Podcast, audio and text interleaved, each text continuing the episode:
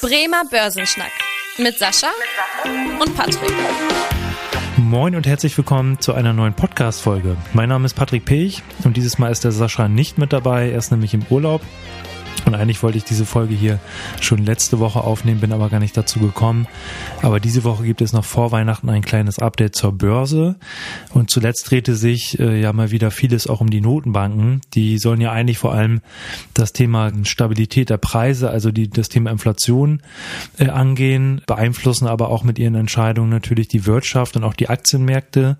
Und heute gebe ich euch daher mal einen Einblick in die jüngsten Entscheidungen der Währungshüter, weil da so einiges passiert ist. Unser Thema der Woche. Ja, und ich würde direkt sogar mal mit der Zahl der Woche starten. Und zwar ist das die 0,5 Prozent.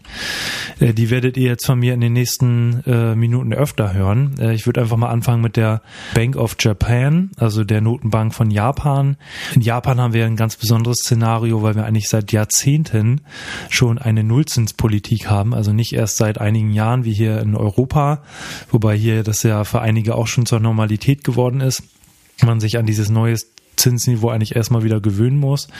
In Japan ist es aber schon ja seit äh, vielen Jahren so, dass wir da niedrige Zinsen haben und auch weiterhin hält eben die Bank of Japan an der Nullzinspolitik fest äh, im Vergleich zum, äh, ja, zur EZB, zur Europäischen Zentralbank und auch zur amerikanischen Zentralbank, der Fed, die ja in den letzten Wochen und Monaten fleißig an der Zinsschraube gedreht haben und die Zinsen erhöht haben, ist die Notenbank von Japan eben weiterhin bei diesen 0 Prozent. Zwar haben wir in Japan auch keine Inflation, das muss man natürlich dazu sagen, von irgendwie 10 Prozent oder höher, aber da ist halt auch eine Inflation von 4 Prozent und normalerweise ist das äh, Ziel der Notenbank ja immer so eine Inflation von, ja, etwa zwei Prozent zu haben. Einfach um so ein bisschen zu sagen, man will eben keine Deflation, keine sinkenden Preise, weil das eben sehr schlecht für die Wirtschaft ist. Ja, und jetzt gibt's aber das Problem in Japan, dass Japan eben auch eine sehr hohe Staatsverschuldung hat und sich auch höhere Zinsen jetzt kaum leisten kann. Und da fällt mir auch ein, ähm, wir können da eigentlich sogar ja mal in unsere Länderfolge ergänzen, weil gerade das Thema Japan ist, glaube ich, sehr interessant, auch mal auf diese, ja, diesen Kontext einzugehen, warum wir in Japan eigentlich seit Jahrzehnten dieses niedrige Zinsniveau haben oder auch äh, in den 70er Jahren mit dem Nikkei, mit der Entwicklung 1990 dann die, das Platzen. Da würden, würde ich sagen, machen wir einfach nochmal eine extra Folge zu, wenn Sascha auch wieder aus dem Urlaub da ist. Deswegen an dieser Stelle hier nur kurz erwähnt.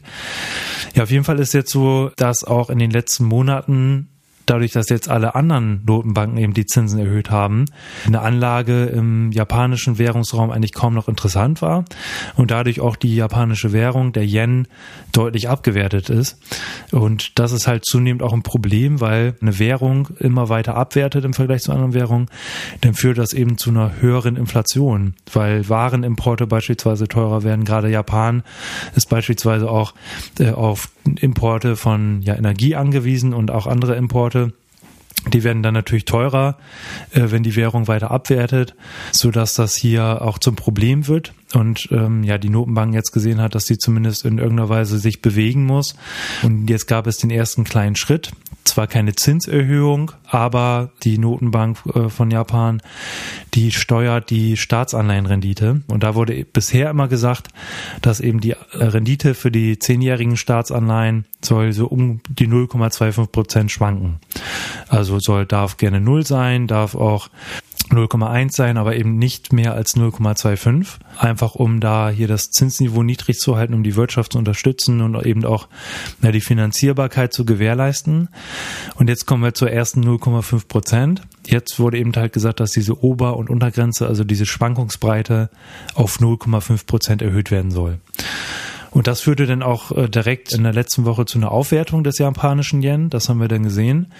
Führte aber auch dazu, dass es erstmal am Aktienmarkt einen kleinen Schock gab. Beispielsweise auch der Nikkei, also der Aktienindex aus Japan, der ging dann erstmal drei Prozent zurück. Also da hat man wirklich gesehen, dass da der Markt eigentlich nicht mitgerechnet hat.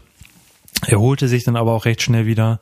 Genau, also das soweit zu Japan. Wie gesagt, da die 0, erste 0,5 Prozent, dann kommen wir zur zweiten 0,5 Prozent. Und zwar ist das, wenn wir hier in den eigenen Währungsraum gucken, zur Europäischen Zentralbank. Da gab es zuletzt auch eine Zinsanhebung um 0,5 Prozent. Und mittlerweile haben wir dann ein Leitzinsniveau von 2,5 Prozent.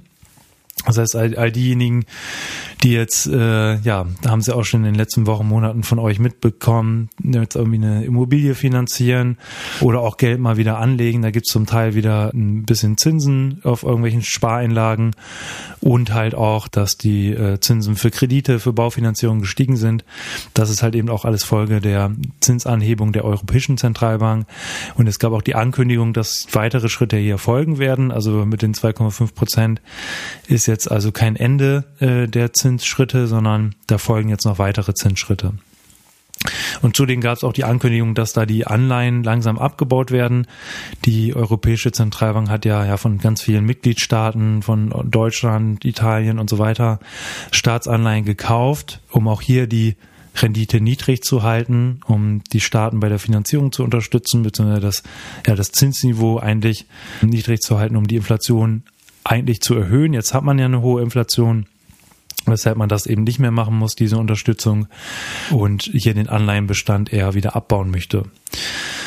Ja, der Blick mal über den Teich äh, in die USA äh, zur amerikanischen Zentralbank der Fed. Da gab es ebenfalls eine Leitzinsanhebung und zwar sind wir bei der dritten 0,5 Prozent und zwar um 0,5 Prozent eben auf ein Leitzinsband von 4,0 bis 4,5 Prozent. Ja, Amerikaner sind da ja immer ein bisschen schneller. Äh, hier also schon höhere Zinsen als im Euroraum. Ja, und auch im nächsten Jahr werden hier weitere äh, kleinere Zinsschritte folgen.